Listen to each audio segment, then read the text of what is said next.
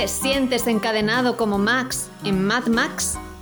¿O como el prota de show encadenado al váter? ¿Como Cary Grant en Encadenados de Hitchcock? ¿Como la princesa Leia con Jabba el Hutt? ¿Te sientes encadenado como Django? Pues aquí rompemos las cadenas. Os damos la bienvenida a un nuevo podcast de Cine Desencadenado.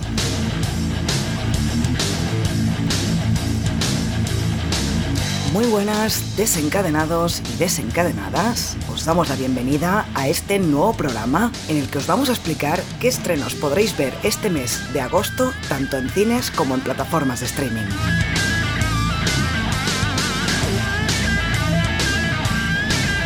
Yo soy Nat y aquí estoy con Toxic, Xavi y con Jordi, que es su primer se estrena en el de estrenos. ¿Qué tal, Jordi? ¿Nervioso? Ah, no, muy bien, muy bien, encantado, con ganas de, de, de, de contar cosas, con ganas de, juerga, ah, aprovechando este calor que, que hace ah, aquí en, en, una piscinita con camisa de colores, un, un, batido de lo que sea, con una sombrilla, estoy fantástico, todo, todo estupendo, preparado para, para esos estrenos.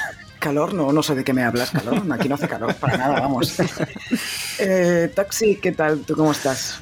Hola, buenas. Pues muy bien. También aquí en la piscinita de color rosa. Todo rosa, todo rosa. Este todo mes. rosa, todo pink. ¿Y tú, Xavi, también estás pink? No, bueno, yo estoy en el, en el desierto probando unos petardos. Eh, a ver que, a ver si no, si no me cargo el mundo. Estaría bien que no, estaría bien que no. Básicamente porque así sale el podcast y la gente lo puede escuchar, ¿eh? por lo demás me da igual. También, también. Claro. Bueno, eh, como siempre, vamos a empezar agradeciendo a los fans que nos dan su dinerito para que esto pueda continuar. Rocío y Masmail, muchas gracias. Os recordamos, oyentes, que si vais a nuestro perfil de iVoox veréis que hay un botoncito azul que pone ayudar. Si clicáis ahí por apoyar, no ayudar. Ayudar, apoyar, bueno, es lo mismo, vale, apoyar, perdón. Apoyar, pues eh, nos podéis apoyar, creo que el mínimo son un euro 49 al mes, ¿no? Una cosa así. Hmm. Algo así, vale. Y, y, que pongáis me gustas y nos dejáis comentarios que también ayudan mucho si no podéis. Ostras, Xavi acaba de escribir. El que no apoya, no folla en el chat del, del, del, de nuestro. Es que ya me has descolocado tanto que ya no sé ni qué decir. Por favor, Xavi. Hombre. Es que es algo que se dice siempre. Eh, eh, bueno, eso, ¿vale? Me gustas, comentarios y si nos podéis apoyar, pues mejor que mejor. Y antes de pasar a los estrenos, como siempre vamos a comentar que hemos visto el mes pasado, en este caso en julio. Lo que pasa es que de las cuatro películas que hemos visto en cines, eh, de tres, dos ya hemos hecho podcast y una eh, haremos podcast la semana que viene. Entonces, por estas pasaremos bastante rápido y eh, la otra que yo no la he visto, vosotros sí, pues ya hablaréis. Si os parece, empezamos por Elemental, que ya di mi opinión en el podcast aquel, aquel, sin reseñas. Vuelvo a repetir que la recomiendo. No es una gran película de Pixar, pero está mucho mejor de cómo la pintaron antes de su estreno. Y Xavi, tú la has visto, lo estuviste en ese podcast. Sí. ¿Qué opinas? Eh, pues opino exactamente lo que, lo que dijiste tú, Nat, en, en ese podcast. Eh, la verdad, bueno, sí, es una segunda división de Pixar o, o aún estamos esperando el mega estreno que Pixar vuelva a, Inside Out o algún, estilo así, pero oye, que está bastante bien, toca temas muy, muy profundos, ¿eh? aunque no lo parezca, siendo una historia de amor, toca temas como la inmigración, que ya lo estuvimos hablando, el desprecio hacia, hacia ciertas, entre comillas, razas, porque se, se, ve algo así, y la verdad, eso me, me caló bastante en esa, en esa película. Muy bien, siguiente. Eh, bueno, pasemos, vayamos primero a los que ya hemos hablado de ellas o vamos a hablar. Barbie, Barbie. Eh, ¿Hemos visto todos Barbie ya? ¿Los cuatro? Yo sí. sí. Podéis contestar, ¿eh? Sí, sí, sí. sí. Vale, guay. sí guay. Es que me hacen, me hacen que sí con la cabeza, como siempre, no se acuerdan de que están en un podcast solo con el audio. Eh, bueno, pues Toxic y yo ya dimos nuestra opinión, a Toxic le gustó, a mí me encantó y me enamoró. ¿Y vosotros qué, eh, Jordi? ¿Qué te pareció? Ah, yo me lo pasé pues, muy, muy bien. Me reí un montón. Um, sí que es cierto que la única cosa a criticar es el, el, el tiempo. Se me hizo un, un, poco larga, pero por el resto uh, me pareció una película estupenda, muy disfrutable um, y con un, el detalle ese de una lectura primera para pequeños de según qué edad, pero con una lectura de fondo uh, para mayores que, que, se disfruta mucho. Me pareció una película muy, muy acertada y sobre todo muy pensada para que se piense, para que no solo la veas, sino que después eh, puedas disfrutar en tertulias y, si quieres arañarte la cara em, con, temas diferentes porque te propone muchísimas cosas. Es, es una película muy interesante. ¿Tú, Xavi? Pues mira, para mí es un guion absurdo a la vez que inteligente, o sea, muy inteligente este guion. Yo me lo pasé muy bien, me reí, me reí bastante, pero eso sí, Padres con Niños no es una película infantil. O sea, ya, ya lo hemos comentado.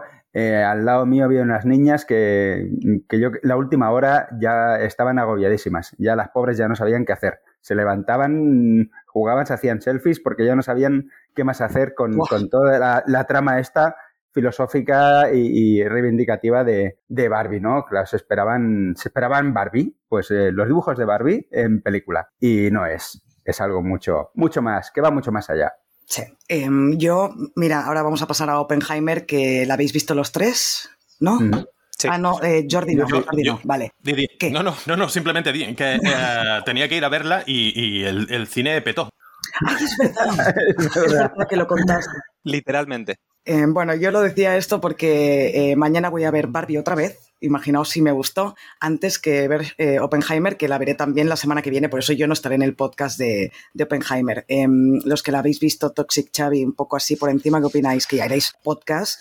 pero ¿qué opináis? ¿Me la recomendáis o no me la recomendáis, Oppenheimer? Para mí, para mí, junto con Barbie, va a ser una de las películas del año. Yo creo que hay que verla. Yo opino igual. Yo creo que es una peli que puedes recomendar a todo el mundo, que yo creo que Nolan es eso, básicamente. Eh, a muchísima gente le gusta, eh, más o menos le puede gustar, o le entretiene al menos. Y yo creo que eso a Nolan hay que dárselo, porque un biopic de Oppenheimer es dirigido por otra persona, a lo mejor hubiera sido un tostón, porque tampoco es que tenga, bueno, mucho interés eh, su, vida, su vida privada, por decirlo de alguna manera. En cambio, Nolan sabe narrar para que te interese. Entonces yo creo que es una peli que a la mayoría de gente yo creo que le puede como mínimo gustar y soportar las tres horas porque son tres horas, ¿eh? hay que decirlo. Y sobre todo entender ¿eh? que muchas de Nolan la gente no la entiende y esta sí la entiende, porque es, bastante fácil de, de, pillar todo lo que se dice. Vamos, que no hablaremos en el podcast porque, vamos, tiene tela, también la trama. siendo Nolan, digo, ¿eh? Siendo Nolan. Ya, ya, ya.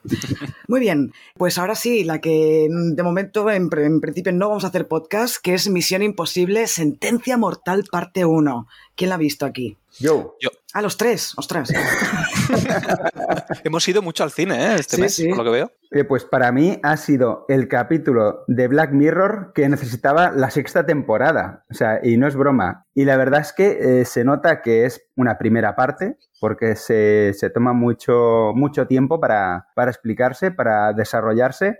Hay gente que se ha quejado de que, de que falta acción o que no tiene la acción de las otras películas, pero claro, al ser una primera parte, se puede permitir eh, centrarse también en temas más dramáticos, que no teníamos drama desde Misión Imposible 3. Eh, y aquí se centran también en aspectos, aspectos dramáticos y la verdad me ha entretenido bastante. Mm, quizá en algunos puntos sí que, sí que se ha hecho, se hace un pelín larga, pero bueno, a mí, a mí me ha gustado mucho. Yo decir que creo que es una de las películas que más he disfrutado en el cine este año, porque te lo pasas pipa, eh, pipa, pepa, no sé qué iba a decir, te lo pasas teta. Entonces, perdón. Que me río de mí mismo, perdón.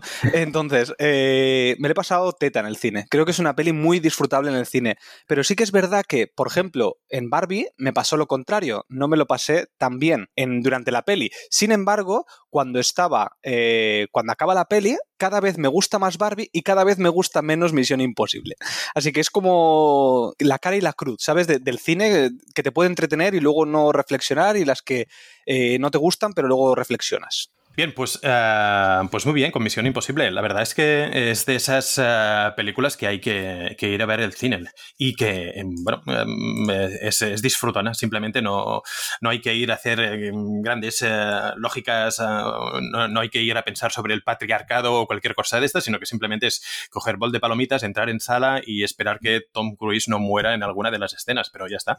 Es, es una película muy, muy disfrutona y muy recomendable como blockbuster blockbuster de verano.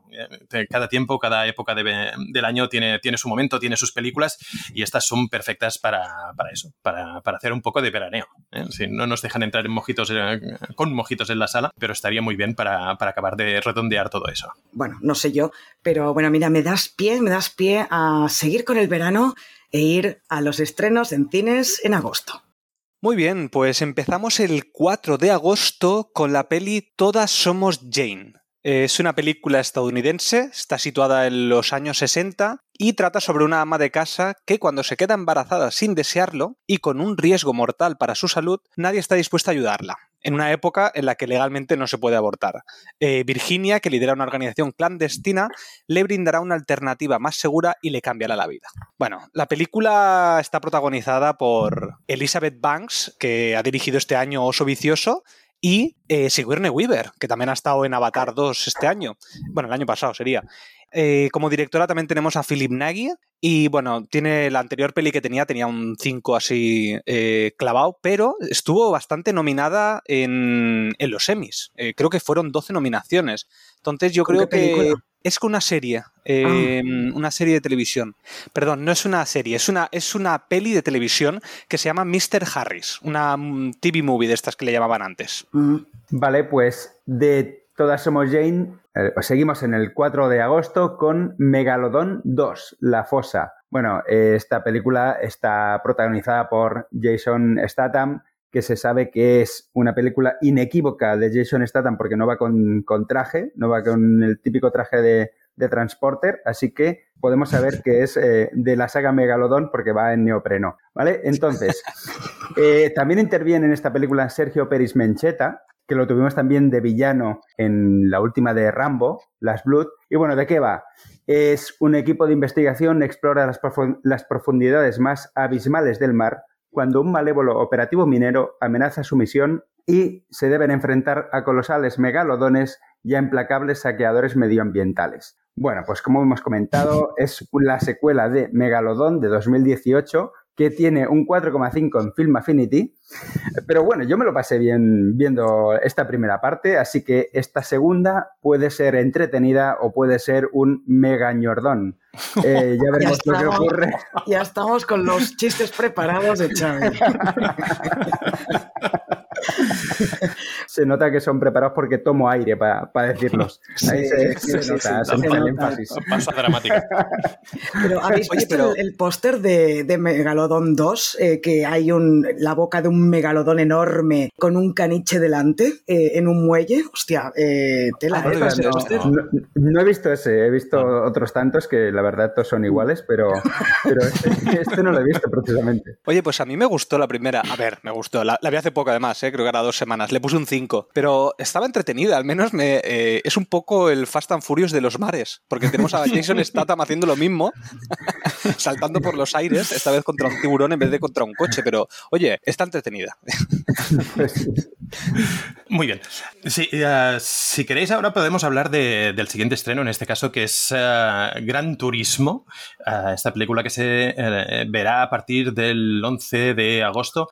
Eh, en este caso tenemos la ah, dirección de Neil uh, Blomkamp, eh, que, bueno, de hecho yo creo que esta persona siempre será recordada por ser el, director de Distrito 9 o de, Elysium, y, nos trae una, película basada en hechos reales en los que un joven jugador del juego de Gran Turismo supera una serie de pruebas para llegar a convertirse en un piloto de carreras profesional. Aquí uh, destaca en el reparto, en, la, interpretación, Orlando Bloom, persona la cara de la cual es la que viene a la mente de la gente cuando se pronuncia la palabra elfo, menos en este caso para los seguidores de, Harry Potter, que les viene la cara de, de Enrique San Francisco.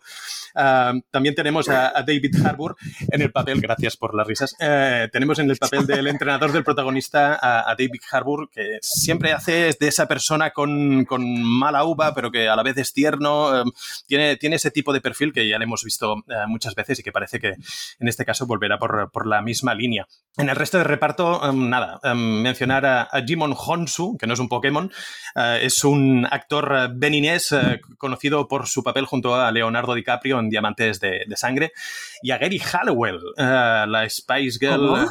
Sí, sí, la Spice Girl roja, por llamarla de alguna manera, porque, bueno, sé que había, sí, sí, había la pija, había la gimnasta, pero esta no sé qué tenía, pues es la... era la sexy, ¿no? La, era la, yo diría que era la sexy. Qué fuerte, ¿en serio esa tía? Pero, ¿cómo puede ser? Ahora un cambio o algo, yo qué sé, ¿no? O no sé. Ahora... Mm, bueno, en el tráiler yo no la he visto, o no me acuerdo haberla visto en el tráiler. De hecho, me... a saber si... Da como sensación... Sí, es verdad. A lo, mejor la he visto y no sé qué es ella. Eso es probable. Bueno, el, hecho es que em, la película es eh, de esas clásicas de, superación personal, con mucha acción, mucha, tensión, mucha tensión. ¿Que a quién puede interesar? Pues un poco a la gente que, vea o que le guste Megalodon, a esa gente que es los FAF, que son los amantes de, las saga Fast and Furious, y eh, sobre, todo de la, sobre todo de las películas de, la 5, la 6, la 7, porque bueno, el resto la verdad es que no valían mucha, mucho la pena, mm. te eran bastante morralla o yo qué sé, no sé. La, verdad, no te metas con Fast and Furious, ¿no? Sí, sí, no te metas con Fast and Furious aquí que Toxic te canea. Eh, bueno, pues pasamos de Gran Turismo a, un estreno ya del 11 de agosto que es un... Vengo con dos pelis de terror. La primera, vamos a pasar un poco rápido, se llama El hombre del saco, eh, interpretada por Javier Botet y Macarena Gómez. Con el nombre os podéis imaginar de qué va. Viendo el tráiler parece una mezcla entre Stranger Things y, una peli de miedo o miedo. Eh, yo me llevaba algún sustito ya con el tráiler. No creo que la vaya a ver al cine, pero esta me queda apuntada para cuando esté en plataforma de streaming. ¿eh? Vale, ya sé de qué va a hacer Javier Botet, porque sí, exacto. siempre hace del monstruo. A la que ves a alguien alargado, sabes que es Javier Botet. sí, sí, sí, es verdad. Porque además yo en el tráiler no lo he visto. Bueno, tampoco. y es con las películas de miedo veo la mitad del tráiler, porque si no, en la segunda mitad te lo desvelan todo y no tengo ganas de que me, de que me estropeen la peli. Eh, he visto básicamente a Macarena Macarena Gómez eh, y a los niños, y a los niños. Eh, bueno, y después em, pasamos del hombre del saco a, yo creo que va a ser uno de los estrenos de terror del año junto a Evil Dead Rise. Em, es una película que la viene distribuida por A24, empieza bien la cosa. Eh, los directores son totalmente desconocidos, los guionistas son totalmente desconocidos y los actores son totalmente desconocidos.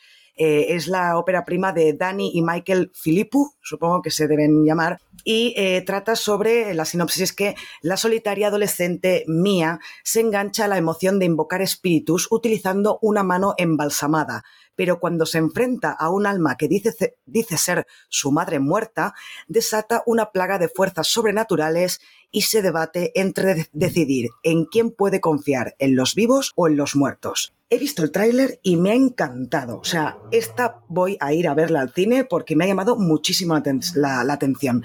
Si miramos las críticas de Film Affinity, casi todas son positivas y la están poniendo como una buenísima película de terror. Así que a los amantes de este género yo se la recomiendo vivamente. Muy vivamente. Vivamente. No muertamente. No, muertamente. Como está todo pensado, por favor. Fantástico. ¿Has visto? Ah, la siguiente, Goodland, o Gotland, en este caso. Ah, el estreno es el, 11 de agosto. Ah, es, una película producida o coproducida, en este caso, entre varios países, Dinamarca, Islandia, Francia, Suecia.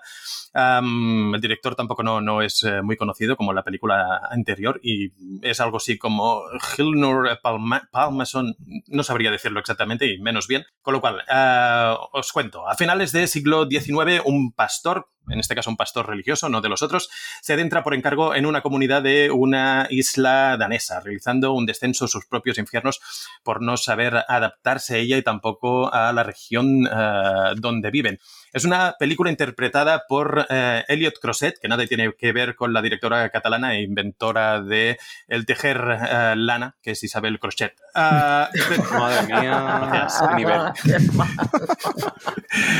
sí que es cierto eh, que la película película tiene una fotografía que es, es, muy bella, de, saturación muy baja, de contrastes muy bajo, que recuerda para que quiera un referente de algo parecido a, La Bruja, la película que se llama La Bruja, ese film donde conocimos a Anya Taylor-Joy teniendo un rifirrafe con una cabra y que se intuye, busca esa misma sensación de angustia, de, claustrofobia en espacios remotos, ¿no? O sea, lo que Jesús Calleja pues llamaría salir de fiesta.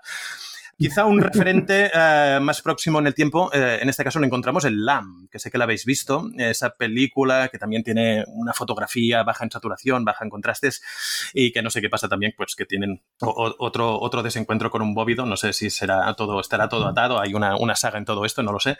Uh, sí, seguro. Sí, pero bueno, sorprende, como en todas estas películas, uh, por, ese, por ese ambiente cerrado, de, de, comunidad cerrada, esos espacios que a pesar de tener uh, pues una naturaleza muy viva, muy potente y fantástica, pues te da esa sensación de, de claustrofobia. Pues yo esta, eh, si es similar a Lamb, yo la de Lamb no la he visto porque yo me espero al musical, la de La La Lamb. no me lo puedo creer. me ha gustado, me ha gustado, tengo que decirlo. Eh, pues de, de Godland pasamos a Campeonex eh, o Campeón X. Pues yo creo que aquí llegamos a uno de los bombazos de taquilla que va a tener este año. Barbie y Oppenheimer están ahí a nivel mundial, pero yo creo que en España también Campeonex va a estar ahí. Que por, ¿Por cierto, qué? perdón, es que ya que lo has sacado, ¿habéis visto la recaudación del primer fin de semana del Barbieheimer? Más de Hmm. 500 millones de dólares en un solo fin de semana. Barbie 300 y pico y, y la de Nolan ciento y largos. Pero ha sido un récord esto. Bueno, eh, Greta Gerwig se ha convertido en la directora más taquillera de la historia de las mujeres, claro. Ya está, solo era un apunte. Es que me ha sorprendido mucho la cifra. Ya está. Y, el, y decían que el fin, el, perdón, el fin de no, el viernes, el viernes de estreno, es decir, el día siguiente, porque se estrenó un jueves, ese viernes batieron el récord desde 2019 que es decir, había pasado la pandemia y todo, y, y tela, tela. O sea que sí, sí, ha sido un, un récord absoluto. En fin, eh, pues aquí tendremos, yo creo que el taquillazo también, primero, porque es muy veraniega esta peli, es la secuela de Campeones. Ya fue muy taquillera la primera, fue, creo que estuvo ahí como 10, 11 semanas en el, en el top 3 de taquilla, cosa muy difícil. Creo que solamente Top Maverick el año pasado lo consiguió. Bueno, eh, lo va a petar, lo va a petar. Entonces, eh, lo único malo que no tenemos es que no tenemos al protagonista. Javier Gutiérrez no aparece en esta secuela. Sí que repite Javier, eh, Javier Freser como, como director. Y sí que es verdad que el reparto, el reparto este que, de los campeones que son súper graciosos, eh, vamos, eh, repiten casi todos. Creo que hay alguno que no, pero casi todos repiten. Y yo creo que es una de las pelis que más me he reído, eh, sobre todo española, me refiero, eh, que más me he reído, porque es que tiene un humor muy inteligente. Y eso yo eh, estoy esperando a ver si consiguen repetirlo, porque esta secuela puede ir o muy bien, es decir, mantener lo que, lo que plantearon en la primera o ir muy mal y decir, vale, pues lo único que queríamos era recaudar dinero y se ha convertido aquí en chistes fáciles y ya está. Viendo los trailers, eh, son muy similares. El trailer, yo no he visto sí. la primera, ¿eh? pero ¿No has visto vi, la primera? Sí que vi el tráiler y no, eh, son muy, en cuanto a tráiler son muy similares. Yo creo ¿No habéis visto ninguno de los tres la, la, primera? No. no. no. Ostras, pues mirarla, es muy divertida. Además es una de las pelis que yo me... creo que demuestra que la inclusión es importante y por qué es importante. Porque después de esta peli, casi todos los protagonistas, o sea, casi todo el reparto consiguió meterse en diferentes pelis, empezaron a ver más gente con discapacidad eh, psíquica en otras pelis y series, y además incluso que en El Hormiguero creo que había uno, uno, uno de los chicos que tenía incluso una sección. O sea, aquí demostramos que la inclusión funciona. O sea, ¿para qué funciona la inclusión? Pues para esto, precisamente. O sea, yo os la recomiendo, echarle un ojo, ¿eh? Yo creo que os vais a divertir. A mí me gustó muchísimo, ¿eh? Yo me lo pasé en Bob Teta otra vez. otra vez Teta. eh, por cierto, ¿de qué va? Por si no la sinopsis. Es, nuestro equipo de campeones abandona el baloncesto para adentrarse por error en el fascinante mundo del atletismo. Vale, pues yo os traigo eh, dos estrenos del día 18, después de Campeonex, eh, que son Blue Beetle y bueno, primer, primero Blue Beetle, vamos a hacerlo bien. Eh, el director es... Perdón, eh, perdón, voy a, voy a, parar un segundo. ¿Cómo estamos sí. hoy? ¿Qué nos pasa? El Jordi, calor. ¿qué nos has yo hecho? Creo que es el calor. Yo no he hecho nada, es que no, yo intento no tocar nada, voy cagado. Eh, no, no. Estamos muy serios. No, no, no. eh, sí, Porque estaba, estaba leyendo Blue Beetle y luego la siguiente, que, que era la tuya, y me, estaba, me estaba liando. Nada, empiezo de nuevo, ¿vale? No, pero está, está grabando. no, no, que esto ¿eh? está grabando, Eso Xavi. estaba dentro del podcast. Ah, Esto es Cha- ¿Te pensabas que habíamos cortado, Xavi? No, no, estamos en directo. Esto lo voy a dejar. Esto lo voy a dejar. Me importa una mí.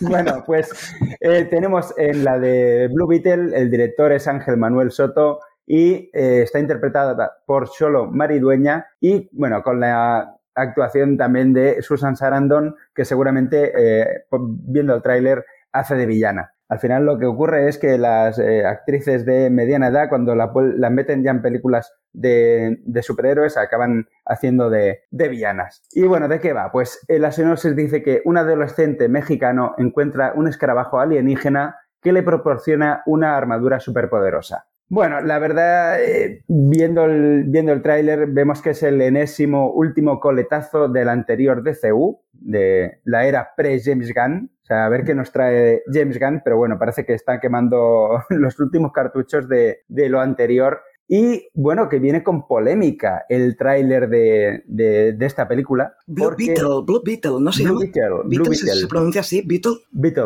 Beetle. Muy bien. Venga. Y en el tráiler un personaje llama fascista a Batman. Es decir, están hablando de Batman y ese Batman es un fascista. Bueno, pues la gente ha empezado a decir, ¿cómo le pueden llamar fascista a Batman? Bueno, es un tío rico, que es que el capitalismo en estado puro, tal y cual. Y bueno, el personaje este se han excusado diciendo que, bueno, este personaje es un, eh, es un paranoico, es un, un- que sigue estas modas de, de las... eh, joder, ya, ya no me sale. Oye, De la estamos mal, ¿eh? De- sí, de la- ¿Eh? ¿El qué? Nada, nada, pero creo que he dicho de una tontería.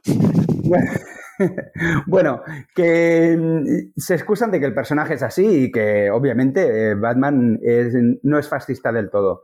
Así que, que, que- que no le hagan caso. Bueno, bueno, es ya sí, fascista que- que- del que- todo, ojo. del del todo. todo no, hombre. Algo, algo tiene que ser, algo tiene que ser. Se le tendría que preguntar qué le parece Barbie. Entonces lo sabríamos. Exacto. Además, Sí, a, a es Barbie se lo dicen. Y ahí no ha habido polémica, ¿eh? Porque a, Bar- Es a Barbie le llaman A- fascista a y no ha habido problema. fascista y no había dicho nada.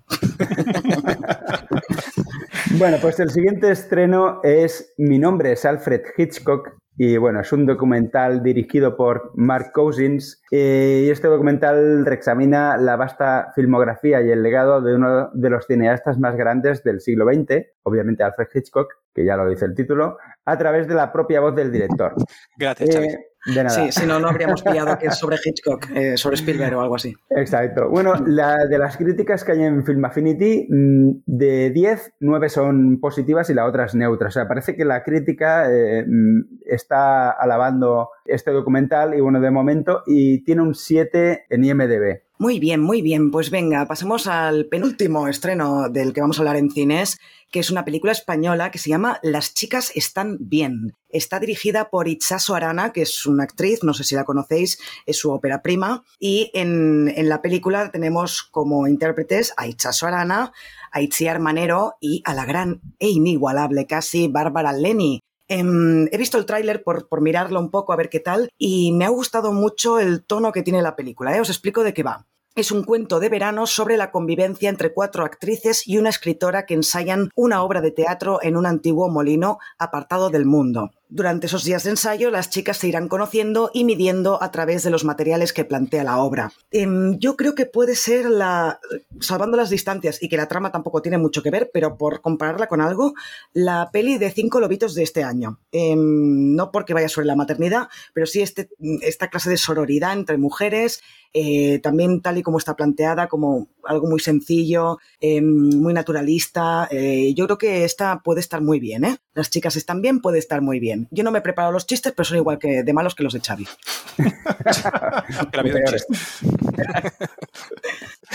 Muy bien, pues de Las chicas están bien, pasamos a la última peli del mes que hemos traído, que se estrena también el 25 de agosto, y es la ópera prima de Mario Casas. De Mario Casas nos viene como director.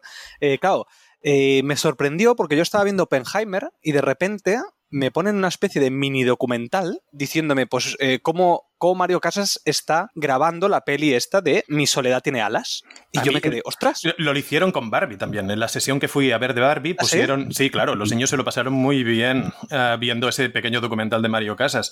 Pero no, no, es broma, es irónico totalmente. Pero eh, es cierto que, que sí, sí, es una, una promoción que me sorprendió mucho justo, justo antes de Bambi, de Barbie, de Bambi, de Barbie, De y, Bambi. Antes de, sí, y, y antes de, de Oppenheimer.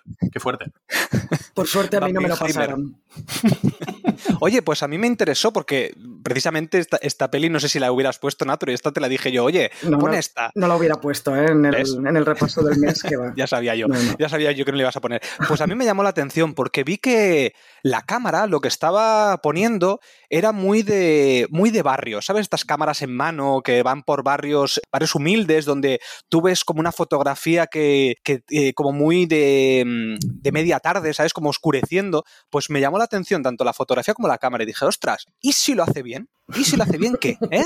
¿Eh? O sea, No, yo no. tengo esperanzas puestas en la peli. A mí, sobre Pero- todo, sobre todo, sobre todo, lo que me sorprendió y aluciné, pero, pero muchísimo, es que entendí a Mario Casas.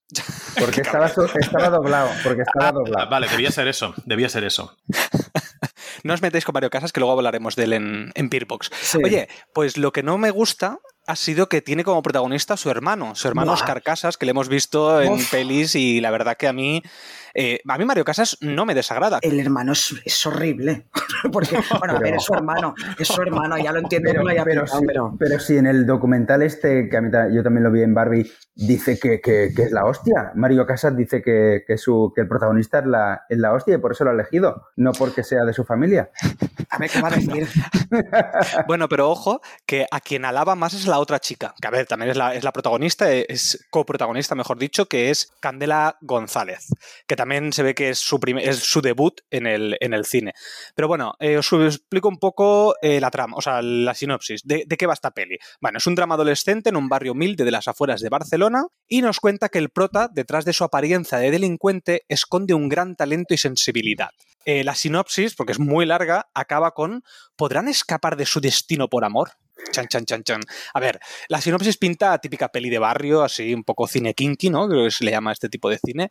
Eh, pero bueno, yo la voy a ver. Como tengo lo de Cinesa, ya sabéis, lo de este año puedo ver todas las pelis que quieras si me las ponen en Cinesa. Yo, como esta, esta acabo de ver que está producida por Netflix, seguramente en dos días la tendremos en la plataforma, así que al cine no voy a ir. Sí, quizás, si, mira, si me dices que está bien, cuando la pongan en Netflix la veré. Vale, ya os traeré eh, para el próximo podcast. Muy bien, pues venga, eh, ya hemos acabado, acabado con los estrenos en cines, pasemos ahora a plataformas y empezamos por Netflix. Muy bien, pues ¿qué hemos visto este mes? ¿Hemos visto alguna cosita? ¿Qué Eh, cuéntame, visto? Xavi. ¿Qué esto hemos visto este mes? Pues ¿Qué mira, hemos visto? Yo, yo he visto una cosa y además que os la recomendé cuando la vi porque me pareció que era un producto muy, muy chulo para ver en familia y es eh, Nimona, que es una película de animación así entre, entre, no sé cómo llamarlo, entre, es medieval futurista, eh, es una cosa extraña con, con magia de por medio y la verdad es que mm, para ver en familia está muy, muy chula, la animación está muy bien y los temas que trata, los protagonistas son, son tienen una química muy especial, tanto Nimona como el otro chico que, que aparece. La verdad que tienen mucha química y yo me lo pasé pipa viendo esta peli. Os la recomiendo, tengáis hijos o no. Es que eso iba a decir. Sí, precisamente yo creo que esta peli es muy buena. Es de las mejores de animación. Apuesto a día de hoy que en los Oscar va a estar, pero seguro. Ya lo tuvimos el año pasado, mi monstru- el monstruo aquel, el monstruo marino, que era infinitamente peor que esta, y esta estoy seguro que va a estar en los Oscar. Pero vamos, es que me apostaría dinero. Así que sí, sí. Uy, es- uy. Y, y ojo, los personajes son muy buenos. Los personajes están escritos de 10. O sea, es que me parece de los mejores personajes de este año que, que yo recuerde a nivel de escritura. Y la trama es muy divertida y eh, un poco lo que hablabas, eh, ¿quién ha dicho antes? Lo de, bueno, como que te incita a, lo de Elemental, como que te incita a tolerar al, al diferente. Y eso Mm. está muy bien hecho en la peli. eh, y te lo explican muy bien también. Así que, oye, yo la recomiendo muchísimo esta peli. Y luego, ¿qué más hemos visto? Yo he visto Beer Box Barcelona. ¿Alguno, ¿Alguno más la ha visto o no? Yo también. No, no, no, no. Y, y no creo que la vaya a ver. Venga, va, Toxic, ¿qué, qué opinas? Pues a mí me ha gustado. A ver, me ha gustado. ¿En serio? O sea, no es una buena peli, no es una buena peli a nivel de calidad, pero es una peli bastante entretenida y con algunas cosas que me gustaron bastante. Me ha gustado más que la de Sandra Bullock, así que eso ya es mucho decir. Eh, sí que es verdad que el tercer acto para mí se desmorona bastante, se empieza a convertir esto en un conveniencia tras conveniencia, pero bueno, entretenida es. Pues a ver, entretenida yo creo que es. A mí me gustaron los 15 primeros minutos, me pareció que la premisa era interesante, no la voy a desvelar porque creo que es lo único bueno de la película. Pero lo que me sorprendió mucho es que yo en los últimos años he pasado de que Mario Casas no me gustaba nada a que me gusta bastante como actor. O sea, en las últimas pelis en las que lo había visto, como No Matarás, eh, me ha gustado mucho Mario Casas. Pero es que aquí creo que, aparte del guion, es lo segundo peor de la película. No me ha gustado nada la interpretación de Mario Casas, horrorosa por todas partes. Eh, y es una cosa que me sacaba mucho de la película. Aparte de que, eh, bueno, otras cosas, pues tampoco es que esté muy logrado, ¿no? El tema, eh, bueno, producción para Netflix, entretenida para el veranito, sí, está bien, sí. No, no, no te aburres, pero vamos, que te la puedes ahorrar también. Bien, pues yo quería comentar uh, otra, otra serie que he visto o he empezado a ver en, Netflix, estoy, a, creo, a punto de, de, terminarla, que es la, la, diplomática. No sé si en algún otro momento habéis, habéis hablado de ella, es bastante nueva, ¿eh? Y uh, parece bastante interesante. Está hecho por la actriz, ahora no me acuerdo de su nombre, que es protagonista también de The Americans. Ah, en este caso es, es un pedazo de, de, actriz, en este caso que eh, entre ella y los, Russell. Eso, um, es fan, fantástica. Donde, donde, el lugar donde la veo es, está espectacular. Y, en este caso, pues representa una diplomática norteamericana en Inglaterra y, um, bueno, suceden una serie de elementos que no voy a contar para no hacer spoiler, pero que te tienen en tensión todo el rato. Y es muy interesante ya no solo la trama principal, sino ese juego que se establece entre esos diferentes personajes. Yo creo que el guion está muy trabajado y, la relación entre, entre, los personajes, entre los actores, eh, está muy bien. Yo, mm, es, es muy recomendable, me gusta mucho. Bueno, pues como siempre, ya sabéis, yo siempre os traigo documentales. Así que os traigo aquí una serie documental que se va estrenando diferentes capítulos cada semana y he visto dos. Uno que se llama Lo desconocido, los robots asesino, asesinos, perdón, y el otro se llama Lo desconocido, la máquina del tiempo cósmica.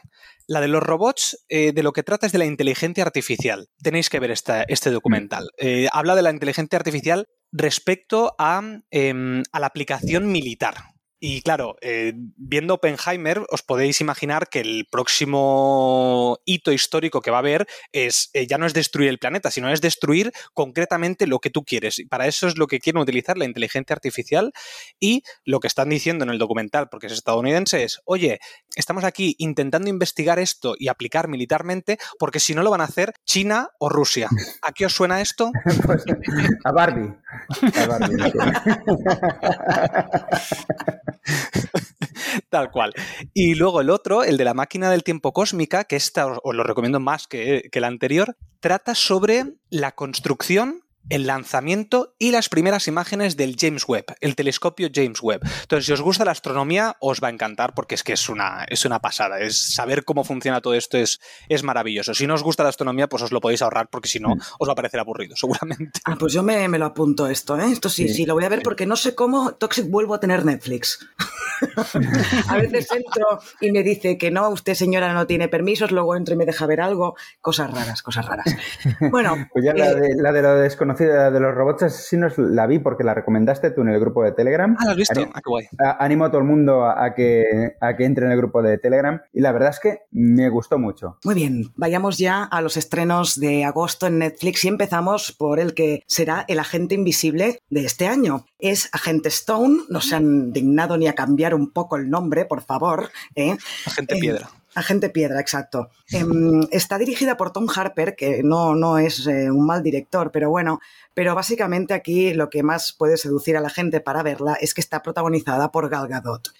¿De qué va? Pues eh, Rachel, que es Gal Gadot, es una espía y la única mujer que puede evitar que su poderosa Organización Internacional para la Paz pierda su posesión más valiosa y peligrosa. He visto el tráiler, no sé por qué, ya me podía imaginar por dónde iban a ir los tiros, pero es la típica película de acción de espías. Más de lo mismo, mujer que no tiene ni familia, ni amigos, ni nada, porque se dedica 100% al trabajo y tiene que salvar la situación. No esperéis nada nuevo, pero bueno, para una peliculita de acción eh, ahí veraniega y, y ver a Gal Gadot, que siempre está bien, pues mira, la gente Stone quizá no está mal del todo. Vale, pues de la gente Stone pasamos a Lift, que se estrena el 25 de agosto.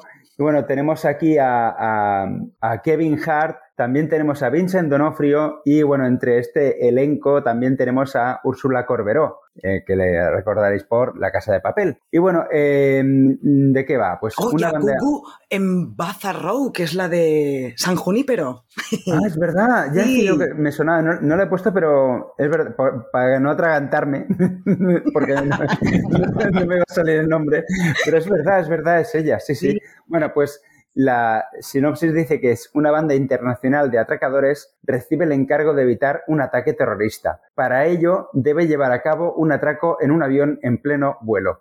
Bueno, yo creo que eh, cuando el cajero del banco o el, el de la tienda ve entrar a, a Gal Gadot, ay, a Gal Gadot, joder, no, perdón. ve entrar a Úrsula Corberó, ya se echa las manos a la cabeza diciendo me va a atracar, porque esta mujer parece que se dedique a atracos, eh, básicamente. Pero bueno, yo creo que, pues que puede ser un producto interesante, sobre todo, sobre todo por Vincent Donofrio, porque a mí me gusta mucho este actor, pero no me espero demasiado eh, siendo película de Netflix. Así de Netflix. Que, que cada uno con sus consecuencias. Vaya par de películas, ¿eh? Muy buenas las dos de las que hemos hablado. Sí, sí. es agosto. Um, y, y, y, de las películas pasamos a las series. En este caso, uh, tenemos la segunda temporada, o se estrena la segunda temporada uh, de Heartstopper, o como se pronuncia exactamente, que no será así. Uh, que centra su historia en la relación entre diferentes estudiantes de un instituto y cómo afrontan sus miedos, su amistad, los diferentes tipos, tipos de amor. Um, aquí, de todo el reparto, que para mí es desconocido, eh, excepto uh, al que destaco, que es eh, Stephen, Stephen Fry. Um, ¿A quién puede gustar uh, esta serie? Pues visto el tráiler, pues a toda aquella gente que busquen algo parecido a Sex Education, pero con un tono más amable. Sex Education es, es picante, tiene humor, Uh, tiene ese punto brillante que le hace estar arriba. Y en este caso creo que, esta es un poco más, eh, sin ser, um, quizá la palabra no es floja, pero, pero sí más uh, light. Bueno, rebaja un poco lo que sería la, la, perspectiva de Sex Education. Ojo que yo esta serie la desconocía totalmente, es que creo que se ha estrenado, o sea, se va a estrenar tanto la primera como la segunda temporada en Netflix directamente, que no estaba antes, y tiene un 7,5 en Film Affinity, ¿eh? Y yo esta serie no la conocía. Uh, tiene buena pinta, un 7,5 es una sí, nota muy alta mucho. en Film Affinity. De hecho, da la sensación de ser de aquellas series que mmm, no sé si pueden estar mejor o menor, pero eh, que la gente que es eh, fiel a ella es muy fiel. Con lo cual, eh, bueno, pasa con varias series, que tienen, se, tienen su grupillo, su reducto en este caso, y que, y que la puntúan muy bien. Yo es que me suena haberlo escuchado esta serie, de, gente que me ha hablado de ella. Eh, bueno, cuando Toxic se acuerde ya será diciembre, así que sigamos. sigamos con otro estreno de otra serie el 8 de agosto. En este caso eh, es Zombiverso. Es una serie sobre zombies eh, de Corea del Sur. Pues eso, es un cámara documental, se mueve muchísimo. Yo creo que a ti, Toxic, esto no te va a molar porque yo con el tráiler ya me he mareado un poco, solo con el tráiler, pues no. así que imagínate. no es, voy a ver. No, es una comedia de terror. Eh, zombies, pero que se ríen de los zombies, se ríen de las situaciones. Y bueno, a mí es que todos los productos relacionados con el mundo zombie me interesan, pero esto no sé. no sé si le voy a dar una oportunidad. La sinopsis es muy breve. En una Seúl arrasada por un virus zombie, ¿quién logrará burlar a los muertos vivientes para poder contarlo? No, no tiene más. ¿Y, es, ¿Y la rima es asonante o consonante? Lo digo por el zombie verso. ¿Qué? Eh, no, que pensaba que iba de poesía con zombies. Como es zombie verso, Venga, pues... sigamos con la siguiente serie. A ver. ya, que no le haya pillado ni Jordi ya, ya, me da indicativo de que esto está muy mal. Bueno, pues, Dios. Exacto, si no ha pillado Jordi no, ya es que no. No, pido perdón, pido mucho perdón. Eh, es, eh, hace calor. Esta es la excusa para todo, ¿eh? Hoy, madre sí. mía, ¿cómo estamos? Bueno, pues del zombiverso pasamos a Medicina Letal. ¿eh? Gran título. Eh, eh, es una serie, una miniserie dirigida por Peter Berg. Bueno, que nos trae, eh, nos, es el regreso de dos personas. La primera es Matthew Broderick, ¿vale? Bueno, la segunda es Taylor Kitsch también, y pero bueno, hay una tercera persona que vuelve, que es eh, la persona que le pone la palabra letal a los títulos de las películas y series. ¿eh? Ya hacía tiempo que no teníamos eh, títulos con letal y aquí, bueno, sobre todo es gracias al doblador, al, traductor de, series que le pone medicina letal. A ver, es que es terrible. Yo cuando siempre que veo la palabra letal en una película digo o serie digo esto tiene que ser malo. Bueno, pero, a ver, es que el título original es Painkiller tampoco es que sea, bueno, pero mm, bueno, a mí a mí me gusta más Painkiller, ya que le, que le pongan Painkiller que mola más. Bueno, de, ¿de qué va el tema? Esta miniserie explora en profundidad la crisis de los opiáceos en Estados Unidos a través de los ojos de los responsables, las víctimas y una investigadora que busca la verdad. La verdad es que es, esta painkiller es, el nombre que se recibe, que reciben los opiáceos y los eh, lo que te quita el dolor, ¿no? Realmente. Me recuerda mucho a la serie esta que hizo Michael Keaton el año pasado. ¿Cómo se llamaba? Ay, me he olvidado ahora. Em, ¿Dopsiker? Dopsic, Eso, Dopsic. que trataba ese tema. O sea, que también me interesa, ¿eh? Esta me la apunto, porque puede estar bien. Muy bien, pues de medicina letal pasamos a One Piece, el live action de One Piece que se estrena el 31 de agosto. Hemos tenido el tráiler hace poquito, un nuevo tráiler.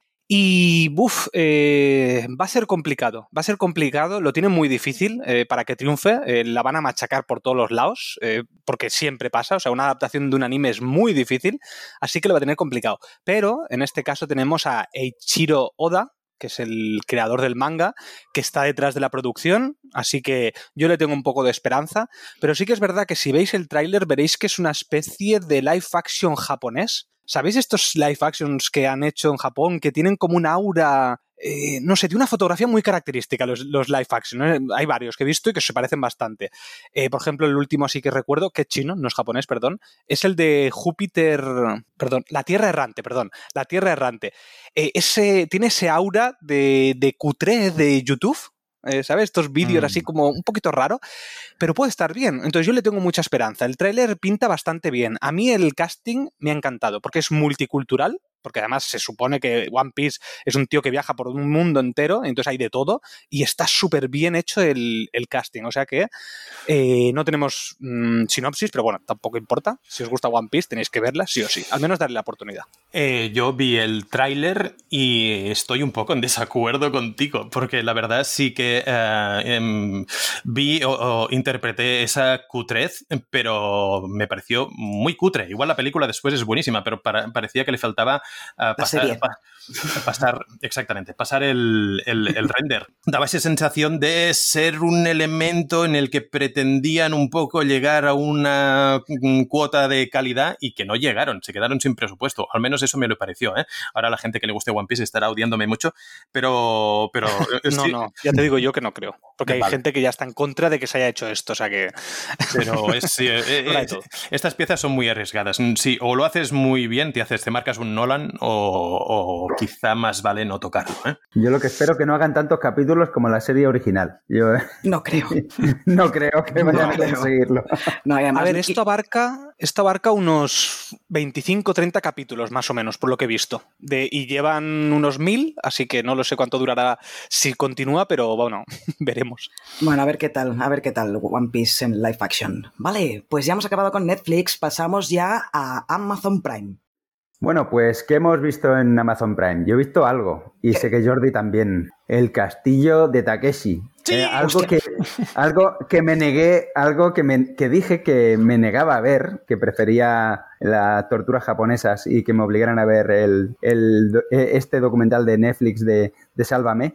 Pues no, eh, me lo puse y la verdad es que me ha entretenido, me entretiene, me hace gracia, me río con, las ocurrencias que, han tenido los guionistas. Y bueno, y, los tres eh, dobladores, eh, que es Eva Soriano, Paco, no me acuerdo. Jorge Ponce. Jorge Ponce y Dani Rovira, pues la verdad es que lo hacen, lo hacen bastante bien. Sí, sí. Yo estoy, muy a favor, estoy contigo, absolutamente. Además, es de esas, de esas cosas que em, te puedes poner de fondo perfectamente cuando estás haciendo otra cosa, o, si quieres centrar un poco la atención eh, en ello. pero es, es, es, un, es un pipas, es un pasar el rato y está, está fantástico. La verdad es que em, no hace falta casi ni mirar la, la, pantalla para oír la cantidad de, de, absurdeces que dicen y está. Yo, bueno, em, me gusta, es divertido. Es de esos guilty pleasures que se dicen que, uno se lo pasa bien sin que la calidad tenga que ser eh, espectacular. Yo aguanté 30 minutos y lo tuve que dejar. no, me, no me gustó nada. Tengo que decir que he visto el Grand Prix, que ha vuelto el Grand Prix a televisión española y me ha encantado. O sea, eh, no sé, no sé si uno no han sabido hacerlo, humor amarillo me ha parecido que no estaba bien y el Grand Prix me ha encantado. Entonces no sé si soy yo o qué, pero vamos, eh, no, he soportado el castillo de Takeshi. Pero ojo, que yo tampoco era muy fan ¿eh? del humor amarillo. De, cuando era muy pequeño sí, pero cuando hicieron aquella remasterización que intenté volver a verlo no me hacía gracia. Entonces quizás soy yo también, que no me hace gracia humor amarillo. Me gusta más. Wipeout, no sé si lo habéis visto alguna vez, pero que es parecido, pues lo prefiero mil veces porque no me gustan los comentaristas. No me gusta que comenten hostias, o sea, prefiero ver las hostias. que se oiga el hueso ahí como cruje. Exacto. Eh, bueno, yo he visto otra cosita en Prime Video, em, que es eh, este, esta especie de spin-off o primer capítulo de la segunda temporada de Invencible, esa gran serie que se estrenó en 2021 en Prime Video, que sé que Toxic la ha visto, Jordi y Xavi no lo sé. ¿La habéis visto Invencible? Yo empecé a verla y no me acabó por enganchar. Me gustó los, dos, los dos capítulos que vi, pero no, no sé por qué no me acabo de enganchar. No, yo la tengo pues, pendiente eh, y en algún momento la veré. El 3 de noviembre se estrenará la segunda temporada, pero este mes de julio nos han regalado un episodio extra que se llama Invencible Atomiz. Yo lo he visto, no me ha gustado eh, tanto como la primera temporada de Invencible, pero bueno, es como un poquito ir abriendo boca, ¿no? Para, para, cuando llegue en noviembre la segunda temporada. Así que yo lo recomiendo a la gente que le gusta Invencible, no está mal. No llega al nivel de la serie, creo, pero no está mal. Oye, yo me recuerdo que cuando empecé a ver Invencible, incluso bastante gente le pasó como a mí, que llevaba dos capítulos y no le gustaba nada, y después la serie, o sea, se convierte en un pedazo de serie, sobre todo los últimos capítulos. Así que yo recomiendo que la tenéis que ver, ¿eh? O sea, estas son de las imprescindibles que van a acabar triunfando mucho. Sí, además a mí quizás eh, si la segunda es tan buena como la primera, me hmm. molará hacer podcast de Invencible, de la segunda temporada. Sí, Bueno, pues eh, si me dices que a partir del segundo eh, sube, pues a lo mejor, a lo mejor lo retomo, seguramente. A mí me parece una de las series del año, del 2021. Venga, pasemos a los estrenos de, agosto. Bueno, pues empezamos con las películas y el 11 de agosto tenemos rojo, blanco y sangre azul. Bueno, esta, esta película no está. Es, más eh, protagonizada por adolescentes, pero entre el reparto tenemos a Uma Thurman y eh, uno que ya ha comentado Jordi antes, que es Stephen Fry, que parece que, que, está sacando bastante trabajo este señor últimamente, al menos este, este mes. Y bueno, ¿de qué va? Pues eh, tras la elección de su madre como presidente, el joven Alex es rápidamente elegido como el equivalente estadounidense de un joven miembro de la realeza. Un producto más. No lo destaco demasiado. Muy bien. Pues eh, de las eh, películas pasamos a las series. En este caso em, encontramos uno que una que se llama Las Flores Perdidas de Alice Hart, que en este caso se estrena el día 4, 4 mm, de, agosto. Está basada en el libro de, Holly Ringland y es una historia que nos cuenta cómo después de un terrible y misterioso incendio, el cual termina con la vida del núcleo familiar de, Alice Hart, que es una niña de, de años, esta se va a vivir eh, con su abuela, June. Y allí descubrirá eh, varios secretos familiares a lo largo de varias décadas. Es decir, no es una serie que se centre en un momento concreto, sino que abarca un tiempo eh, bastante grande. Todo sucede en medio del impresionante paisaje australiano. Aquí, cabe destacar que en el reparto encontramos a Susan Alexandra Weaver, de la que antes eh, hemos hablado, eh, más conocida como Sigourney Weaver. Más conocida como la gran Sigourney Weaver. La, gran Sigourney Weaver, que eh, todo lo que cuesta pronunciar su nombre y aprendérselo todos esos años, y va y resulta que esta señora se llama Susan. Bueno, el hecho es que eh, en este caso eh, es una persona, um, Sigourney Weaver, eh, que cualquier, cualquier película, cualquier propuesta que hace la pone en, en primera línea, incluso aquellas que, que, que, tienen nombres de frutos secos, uh, de, de, esos que te ponen para acompañar una, una bebida como, como Avatar 2 como Avatar 2. Y, oye, ponme una caña y unos Avatar 2. Pues eh, en este caso Hostia. ella es capaz. Gracias, gracias, Xavi. Eh, este, me lo pensé mucho, ¿eh? No sabía si ponerlo, ¿eh? No, sabía, no sabía si ponerlo. Gracias, Xavi. Ojo, he dicho, he dicho hostias. Eh, no, eso no quiere decir que sea bueno, sino que me ha dolido. pues entonces seguro que tenía que ponerlo. Bien, uh, pues aquí se pone en la piel de la abuela uh, Jun, de, de, de fuerte carácter y que dirige una gran que será el nuevo hogar de Alice. ¿A quién puede gustar? ¿A quién puede interesar este, este producto? Pues a, a toda aquella gente, incluso a mí, uh, que nos gustó Big Little Lies, porque viene de los uh, mismos productores. Es una ah. serie, se ve con carácter en el argumento y con unos personajes femeninos muy fuertes uh, que prometen tenernos enganchados. tiene pinta de ser una de esas pequeñas sorpresas Uh, que puede ser interesante. Ostras, eh, la voy a ver sí o sí, ¿eh? Esto de Big Little Lies ya me ha convencido. Ya estaba medio convencida con Sigourney Weaver y la trama, o sea que... Vaya, muy bien, muy bien. por el chiste no. Por el chiste, no, eso me ha desconvencido un poco más y me hace que me tire por la ventana y no puedo ver la serie porque estaría muerta, ¿no? De hecho, yo estoy, destruy ya estoy destruyendo ahora las copias de Alien que tengo. Eh, ya no me gusta Sigourney Weaver. eh, bueno, pasemos a la siguiente serie, que es una segunda temporada, pero es una miniserie porque cambia todo el reparto y por lo tanto toda la trama. Es Cruel Summer 2. Toxic, ¿te acuerdas que de la primera hicimos podcast al principio? Pone cara Ostras. de sorpresa. Bueno, mira, lo voy a contar. Yo estaba en Madrid y, Toxic me dijo, porque era al principio, ¿eh? yo había hecho sola un podcast, el de Mulholland Drive, horroroso, y Toxic me dijo, yo también quiero hacer un podcast solo, yo también, yo también. Y dijo, pues voy a hacer el de Cruel Summer. Y dije, vale, pues estupendo, genial. Cuando estoy en Madrid, que era cuando él iba a hacer ese podcast, me escribe me dice, oye, que no sé, llevo 15 intentos para empezar y no me sale. Eso no se cuenta. Sí, hombre, sí, ya ha pasado mucho tiempo. Y me vi obligada a hacer un podcast de una serie que no me. O sea, sí que me gustó, pero no me interesaba hacer el, el podcast. Pero bueno, ahora tengo un buen recuerdo ¿eh? de la primera temporada de Cruz Era chula, era sí, chula. Era no un thriller podcast. de estos de secuestros que molaba. Estaba chula. Sí, sí. Bueno, bueno, pues ahora viene. Mentirosas. Dime, un poco dime. como pequeñas mentirosas. Hombre, era mejor. Lo que pasa es que no me enganché tanto como con pequeñas mentirosas. Eh, pues esto, viene la segunda temporada con eso, reparto totalmente diferente, historia totalmente diferente, está ambientada en un pueblo costero del noreste del Pacífico y cambia de protagonistas y abordan la historia igual desde tres líneas temporales diferentes. Esto ya lo hacían, que era lo interesante de Cruel Summer. Realmente mm. la gracia era ver cómo te estaban contando la historia eh, en tres años diferentes, ¿no? Entonces te iban llevando de un año a otro y vuelven a repetir la misma fórmula en Cruel Summer 2. Yo quizá le doy una oportunidad, seguramente, no sé si lo he dicho, se estrena el 11 de agosto. Bueno, pues ya eh, acabamos con Prime Video y pasamos a Disney Plus. Xavi, ¿Qué has visto este mes en Disney Plus? Pues he visto, he, he visto algo que ojalá no hubiera visto, que bueno. es eh, Invasión Secreta. Eh, tendría que haber dicho, mierda, se me ha jodido el chiste, tendría, tendría que haber dicho que era un secreto. La visión secreta. No hubiera hecho gracia, Xavi, no pasa no. nada. Eh, vale. Me, ponle vale, grillos, nada, ponle grillos en la edición. espera, espera, pues, eh... espera, espera, que voy. Pon eso. Eh, gracias, gracias, Hola. Jordi. Hostia, Jordi. bueno, pues debo decir que he visto tres capítulos de Invasión Secreta y por primera vez en la historia de las series de Marvel no voy a continuar. No voy a continuar esta oh. serie. La dejo. Oh. Me, bajo de, me bajo en marcha. A ver si con suerte me, me, me mato contra el suelo. Así que. Hoy estamos muy suicidas. Así seguro que no la veo.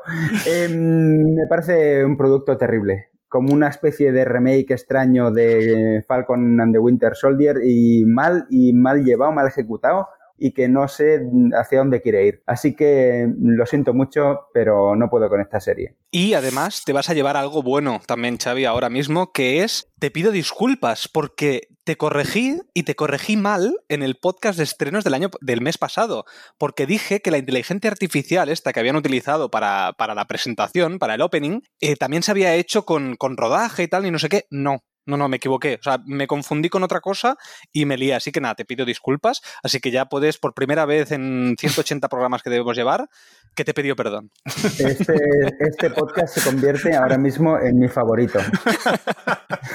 Sí, es, raro que, que Toxic haga eso. Ya lo puedes apuntar. Lo puedes apuntar en tu diario esta noche. y a Toxic se le va a olvidar eh, que ha dicho eso. O sea que. porque yo nunca me equivoco, entonces es normal. claro.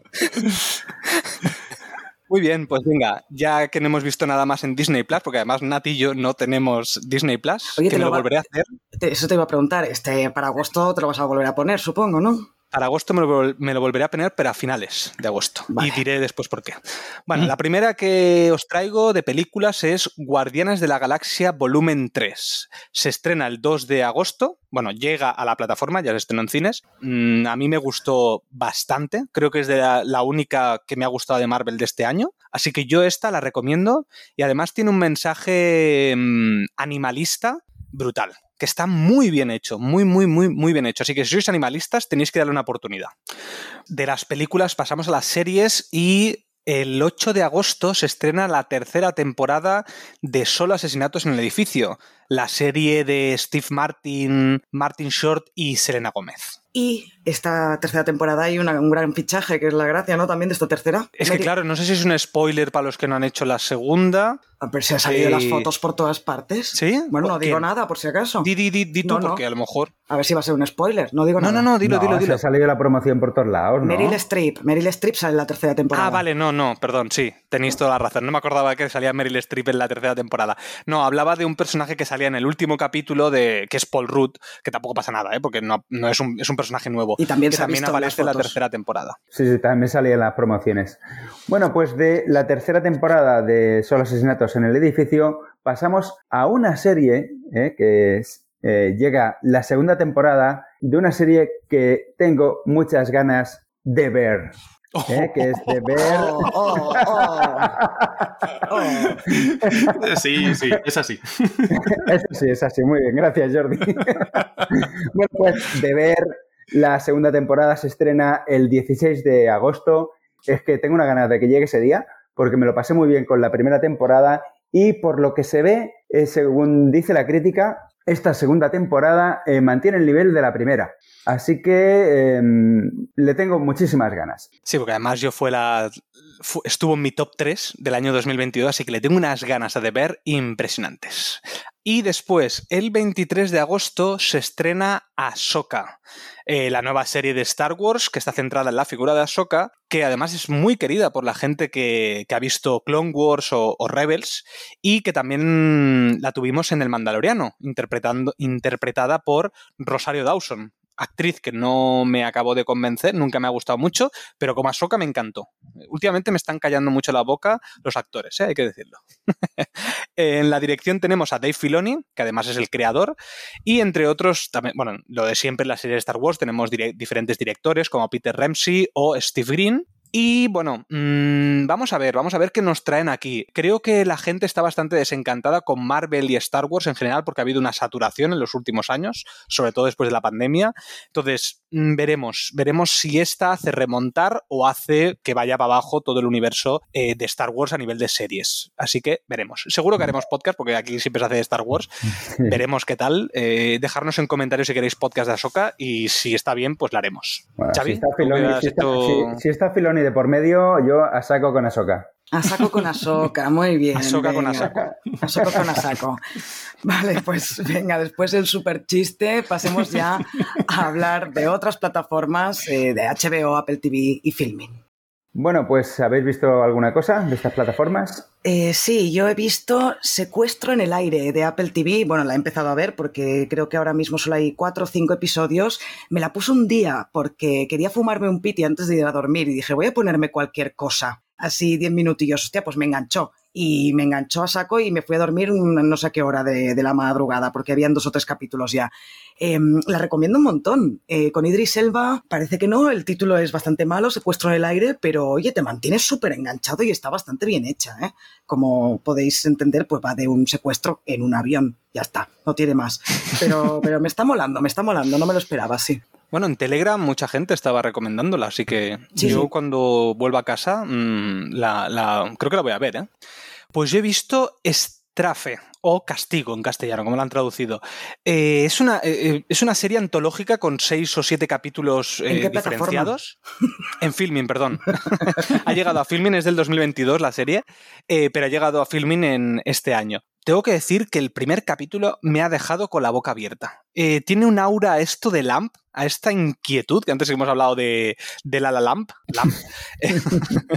y os la tengo que recomendar. O sea, ese primer capítulo me ha fascinado. Una fotografía, una manera de explicar impresionante. Así que eh, voy a continuar viéndola. En cuanto llegue otra vez a casa, eh, la veré. Vale, pues pasamos a los estrenos eh, ya en agosto. Vamos a empezar con dos películas, las dos en filming. La primera se llama Un pequeño mundo. es una película belga. es una película que tiene ya un 7 en Film Affinity. Y la verdad es que las críticas son increíbles. Y además que em, leeros la sinopsis, os voy a leer una crítica. Dice, una durísima inmersión en el patio de recreo, entendido como cárcel y pesadilla. Un logradísimo acercamiento sensorial a la naturaleza más violenta de la infancia y sus secuelas. Y a mí ya me ha llamado completamente con esto. A vosotros no. Mm. No sé, a mí me ha llamado mucho y es que la veré, no sé si lo he dicho, el 2 de agosto se, estrena.